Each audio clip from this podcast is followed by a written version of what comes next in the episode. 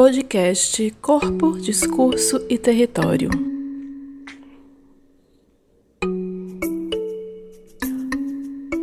Olá, tudo bem? Estamos de volta com o nosso sétimo episódio do podcast Corpo, Discurso e Território. Eu sou Gabriela Leandro, também conhecida como Gaia, arquiteta e urbanista, professora da Universidade Federal da Bahia, do curso de Arquitetura e Urbanismo. E nesse nosso sétimo episódio, vamos falar um pouco sobre racismo institucional. Nos episódios anteriores, viemos falando de algumas questões que articulam uma discussão racial com a cidade, seja dialogando com a Tainá no último podcast, que foi o registro da live, falando de uma forma mais ampla em relação ao racismo estrutural e o impacto do racismo na territorialização, na espacialização das cidades, né, na, no lugar né, definido, no lugar previsto é, para negros e brancos nessa estrutura urbana, não como algo naturalmente é, constituído, mas como resposta é, de uma estrutura racista, né, de uma sociedade estruturalmente racista e como que todas as articulações que se constituem em torno de pensar essas cidades, pensar a arquitetura, pensar o planejamento urbano, deveriam encarar essa dimensão estrutural do racismo como uma condição, né? E o enfrentamento a ela, né, como uma prática para se pensar um planejamento urbano antirracista. É, esse deveria ser um mote dos nossos estudos, pesquisas, preocupações, projetos, planos e ações. Nesse episódio de hoje, a gente conta com a Betânia Boaventura, que é arquiteta e urbanista, mestre e também mestranda no programa de pós-graduação em arquitetura e urbanismo aqui da UFBA, que vai falar um pouco da sua pesquisa em andamento sobre a relação do racismo institucional com os processos de planejamento urbano das cidades. Né? A Betânia tem trabalhado a princípio, sobretudo, da revisão do Plano Diretor de Salvador de 2016. Ela vai construir esses argumentos, sobretudo a partir de um manifesto que foi produzido em 2015 por movimentos sociais de Salvador, intitulado Manifesto contra um PDDU racista e higienista. Ela vai falar um pouco sobre o trabalho daqui a pouco eu volto lendo fragmentos desse manifesto. Olá, sou Betânia Boaventura, sou arquiteta e urbanista, tenho mestrado em Urban Development Planning pela University College London e sou mestranda no programa de pós-graduação em arquitetura e urbanismo da UFPA. Primeiramente, eu gostaria de agradecer muito pelo convite para participar desse espaço e dizer que é um super prazer poder contribuir né, de alguma forma com as construções do grupo. Para contextualizar a discussão de hoje, que é sobre o racismo institucional, eu acho importante colocar que as reflexões que eu trago são desdobramentos da minha pesquisa de mestrado no programa de pós-graduação em arquitetura e urbanismo da UFBA, orientada por Gaia e com orientação de Ana Fernandes. A minha pesquisa surgiu com um desejo meu de entender o papel do Estado brasileiro na reprodução e manutenção das desigualdades raciais nos processos de planejamento urbano, até para que futuramente se torne mais fácil de se identificar e elaborar formas de combate a esse racismo que se manifesta no processo de elaboração das políticas urbanas. Resumindo, Sobretudo, o que eu me proponho a pensar sobre o conceito de racismo institucional e seu cruzamento com o planejamento urbano. E para isso, minha pesquisa tem como recorte a cidade de Salvador e o momento de revisão do plano diretor de desenvolvimento urbano da cidade, um processo que vai de 2014 a 2016. E dentro desse recorte, a discussão sobre o racismo institucional no planejamento urbano só ganha corpo quando eu entro em contato com um documento intitulado Manifesto contra o PDDU Racista e Higienista. Esse manifesto foi elaborado pelos movimentos sociais e lido durante a nona audiência pública do PDDU em 2015. Ele é um documento que pretendia denunciar o racismo presente no processo de elaboração e implementação do Plano Diretor de Salvador.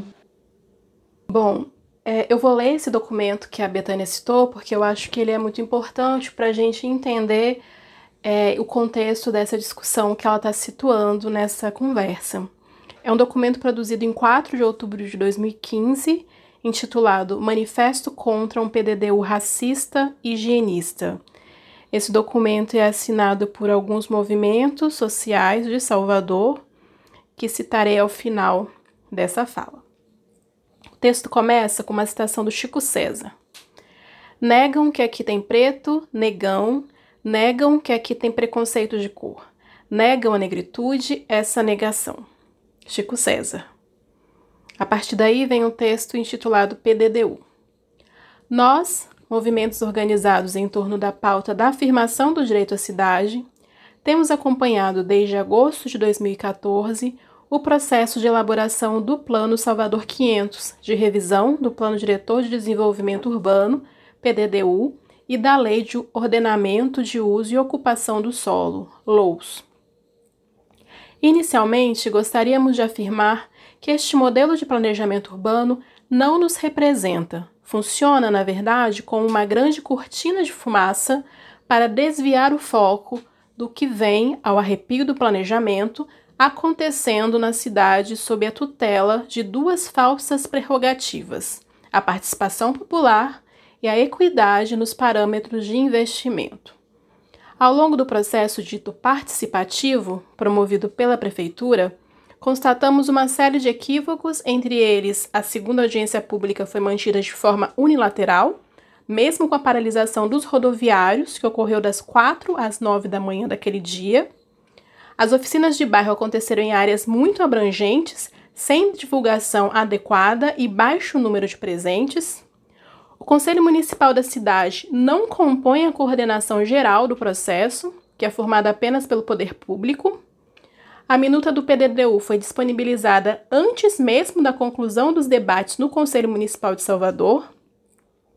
E o debate ficou restrito a uma minoria, com audiências e consultas públicas sendo tratadas pelo Poder Público Municipal como manobra para cumprir a legislação.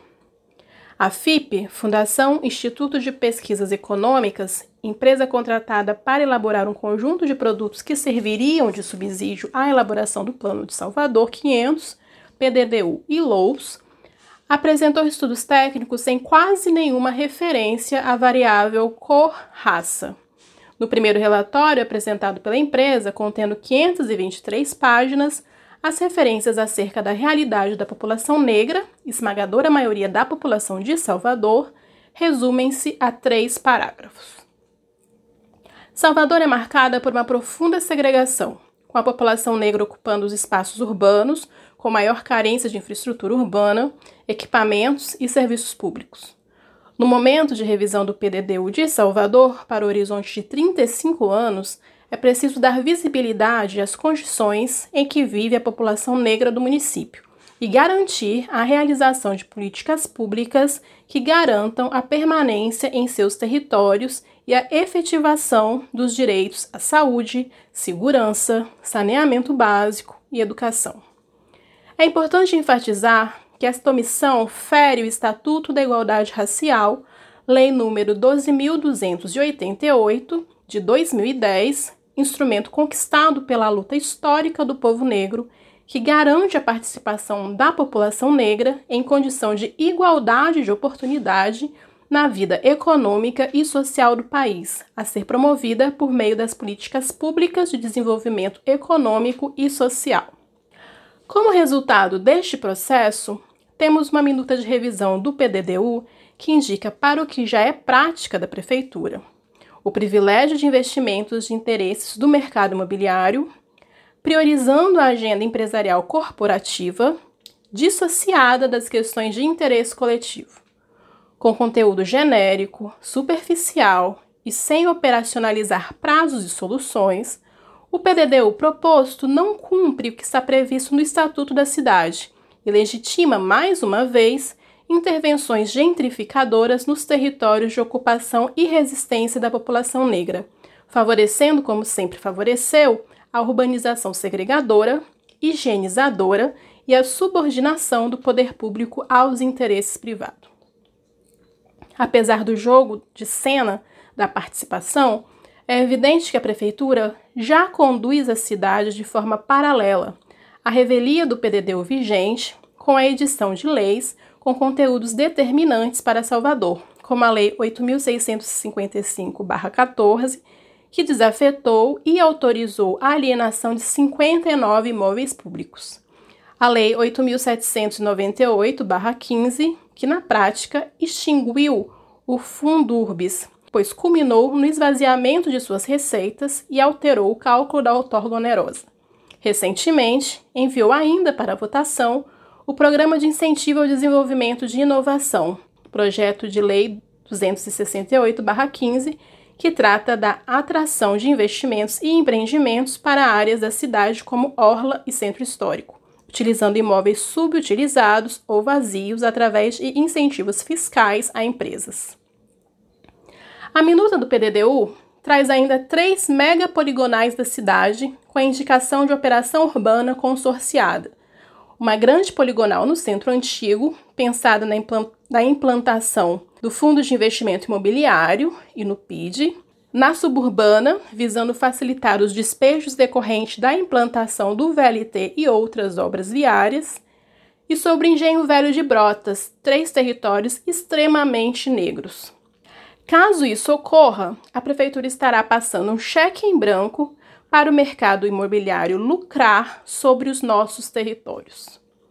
Por essa e por todas as demais violências municipais direcionadas à cidade e ao povo negro, convocamos os diversos setores do movimento negro, os movimentos vinculados às pautas de habitação, mobilidade, espaço público, população de rua, catadores de materiais recicláveis, sem teto, entre outros, a tomar as ruas por uma Salvador negra e pública. Não aceitaremos o aprofundamento de um modelo de cidade segregador e racista. Seguiremos em luta pelo direito à cidade.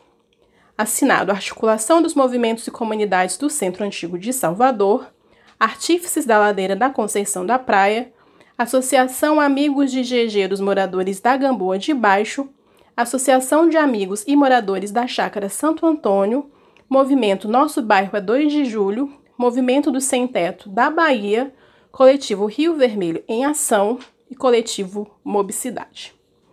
Bom, seguimos então com a fala da Betânia. Com esse documento, né, eu entendi que as pautas, ações e denúncias dos movimentos sociais se relacionava diretamente com o conceito de racismo institucional e que durante o processo de elaboração desse manifesto e durante os protestos, durante o processo de elaboração do plano, foram ativados instrumentos de luta utilizados nesse conceito. Mas então, o que é o racismo institucional, né? E como ele se manifesta no planejamento urbano? Primeiramente, para se entender o que é o racismo institucional, eu acho que é necessário compreender que o racismo em si é um fenômeno de atuação ampla e complexa. Então, é preciso se entender o racismo. Esse fenômeno em que o branco tem se constituído, né, como padrão normativo, sempre buscando reafirmar sua superioridade e afirmar a condição de subalternidade do negro, vai se realizar em diferentes escalas e formas. E também depende do contexto de cada país, né? Ou seja, o racismo penetra e participa da nossa cultura, da nossa política e da ética da nossa sociedade. Em segundo lugar, eu acho que é fundamental entender que para que um conjunto de privilégios baseado na classificação racial possa se manter e se perpetuar, o racismo vai atuar requisitando uma série de instrumentos capazes de mover processos em prol de seus interesses e necessidades, utilizando inclusive os instrumentos institucionais. Ou seja, o racismo vai se desenvolver não só através de práticas cotidianas, mas também também através de políticas e normas capazes de definir oportunidade para pessoas e populações a partir de sua aparência. Então, o racismo institucional nada mais é do que políticas e práticas que resultam em um acesso diferencial aos bens, serviços e oportunidades de uma sociedade a partir da classificação racial. Então, é um racismo codificado nas políticas públicas e nas estruturas, práticas e normas das instituições. Isso significa que esse tipo de racismo não necessariamente precisa de um perpetrador identificável, o que torna é, muito difícil né, a identificação dos indivíduos a serem responsabilizados. Ou seja, o racismo institucional não vai se manifestar em atos explícitos ou declarados de discriminação, como os que acontecem com as manifestações individuais que são reconhecidas e punidas pela nossa Constituição. Né?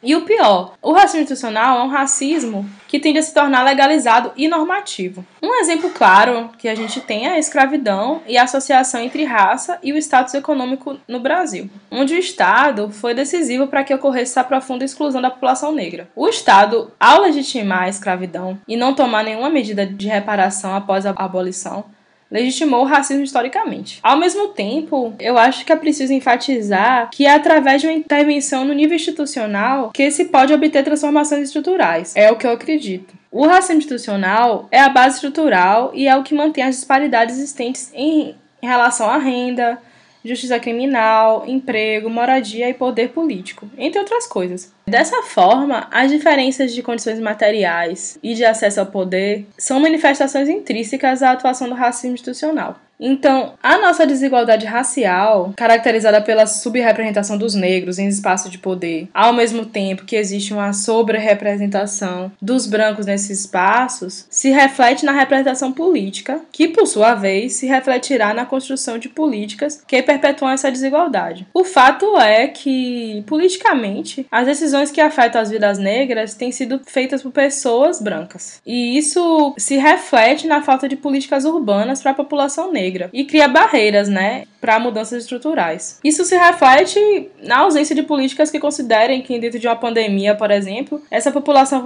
vulnerabilizada precisará de medidas específicas. Então, a ausência por si só já é um indicativo de racismo institucional. Então, dessa forma, o racismo institucional privilegia um certo grupo racial no acesso de recursos e riquezas que uma sociedade produz e privilegia esse certo grupo racial é, na apropriação dos resultados de certas políticas públicas, além de manter o controle da decisão no grupo racialmente hegemônico. Então, o racismo institucional está diretamente ligado ao acesso a poder, né? Poder de decisão e poder político de forma geral. Assim, o que acontece é que o racismo institucional ajuda a naturalizar desigualdades raciais e racializa o poder, sendo a forma de racismo que recebe muito menos condenação pública, diferente das manifestações é, individuais que podem causar algum tipo de, de comoção e que estão previstas na lei para que sejam punidas, né? Uma definição é, do racismo institucional que eu gosto muito e que eu acho que resume bem essa discussão densa é a definição da Comissão para a Igualdade Racial do Reino Unido, que diz o seguinte: o racismo institucional é o fracasso coletivo de uma organização para promover um serviço apropriado e profissional para as pessoas por causa de sua cor, cultura ou origem étnica. Ele pode ser visto ou detectado em processos atitudes e comportamentos que totalizam em discriminação por preconceito involuntário, ignorância, negligência e estereotipagem racista, que causam desvantagem a pessoas de minoria étnica. Eu acho que essa ideia de falha fracasso coletivo de uma organização abriu um espaço para que se pressionasse o Estado e para que se criasse leis e normas para o combate ao racismo, inclusive formas de combate com caráter afirmativo. Né? As políticas de ação afirmativa, por exemplo, são respostas institucionais a desigualdades raciais estruturais. E aí eu me pergunto, é possível se pensar em políticas afirmativas para o campo do urbanismo? Isso é uma questão que eu não consegui responder ainda. Que formato seria essas, essas políticas? Então, um grande marco para o combate do racismo institucional do Brasil foi o Estatuto da Igualdade Racial. Eu acho muito importante importante falar sobre isso. Teve como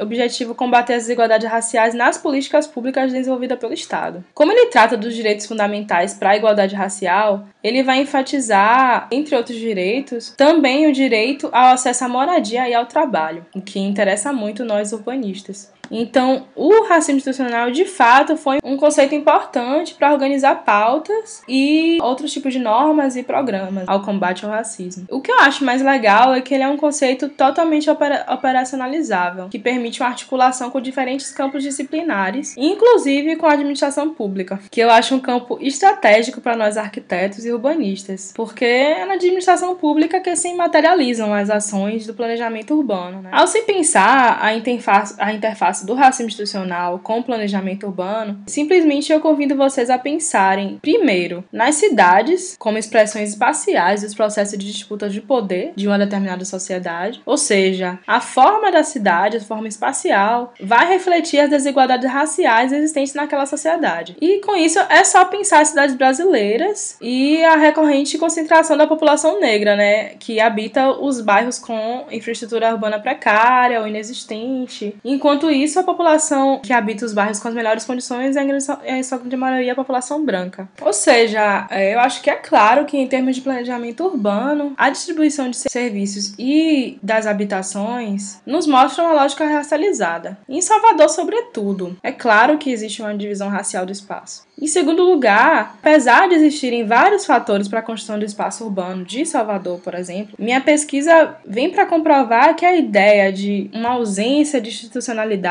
nas práticas racializadas de produção do espaço urbano é uma ilusão. O Estado está lá. O Estado foi e ainda é um dos principais agentes dessa segregação racial. Ou seja, existem práticas de racismo institucional no nosso planejamento urbano recorrendo assim a políticas urbanas históricas, eu acho que um exemplo claro é, de uma política urbana que foi caracterizada pelo racismo institucional é a Lei das Terras de 1850. É uma lei que reforçou o poder dos latifundiários brancos e impediu o reconhecimento da propriedade por meio de posse ou concessões. Então é uma lei que afetou diretamente a população negra, no sentido que o acesso à terra, a principal fonte de acumulação de bens da época, se tornou restrito a quem pudesse comprá-la, ou seja, a população branca. E é a partir desse fato que a ocupação da terra se tornou a ocupação mais viável para quem não tinha alternativa de moradia. Então, os aquilombamentos, as favelas, a autoconstrução vai se tornar a melhor opção para quem não é contemplado pelo Estado.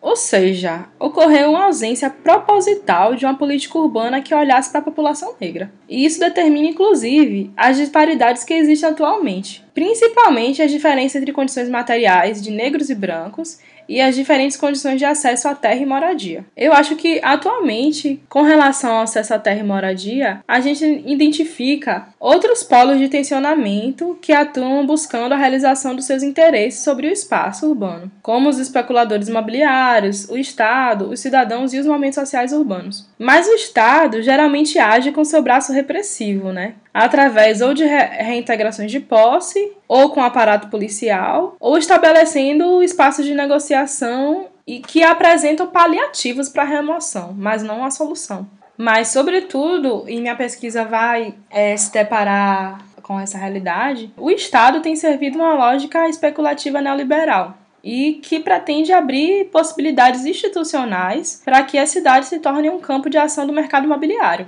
E dessa forma ele vai priorizar a ação dos especuladores e vai acirrar desigualdades sociais. Assim, o planejamento e seus instrumentos institucionais são caracterizados pelo racismo institucional. É, pensando no campo do urbanismo, apesar do Estatuto da Igualdade Racial afirmar o compromisso por parte do Estado em assegurar a criação de políticas que possam garantir à população negra o acesso à terra e à moradia digna, o Estatuto da Cidade, por exemplo, ele objetiva conter a ação do mercado, mas não enfrenta as desvantagens estruturais que mantêm a subalternização da população negra. E assim, não falar em raça, para mim, é não considerar a realidade brasileira e é não enfrentar a desigualdade que, se, que existe no espaço urbano. Meio que para fechar a discussão, eu acho que dentro disso tudo, o conceito de racismo institucional, ele permite, é, por exemplo, que em processo de elaboração de políticas urbanas, possamos ativar instrumentos de luta que utilizam esse conceito, mas também nos permite construir indicadores do racismo institucional no planejamento urbano, para que é, se possa avaliar a construção dessas políticas urbanas diante dessa perspectiva. O manifesto contra um PDDU racista e higienista, que foi elaborado pelos movimentos sociais de Salvador, que eu cito no início dessa conversa, por exemplo, elenca alguns indicadores de racismo institucional no processo de elaboração do PDDU, como, por exemplo, a ausência de participação popular efetiva e, principalmente, a existência de produtos e estudos técnicos que serviram como subsídio para a elaboração do plano diretor mas que sequer fazem referência à categoria raça e cor, numa cidade como Salvador. Então, só desse, desse fato aí, você já, já dá para se pensar como essa, esse processo de elaboração foi conduzido, invisibilizando a população negra, e o produto em si, como não encara essa questão né, das desigualdades raciais no espaço. Então, é um plano que é considerado pelos movimentos sociais por invisibilizar as condições que a população negra vive em Salvador e não efetiva não propõe nada né, para essa população.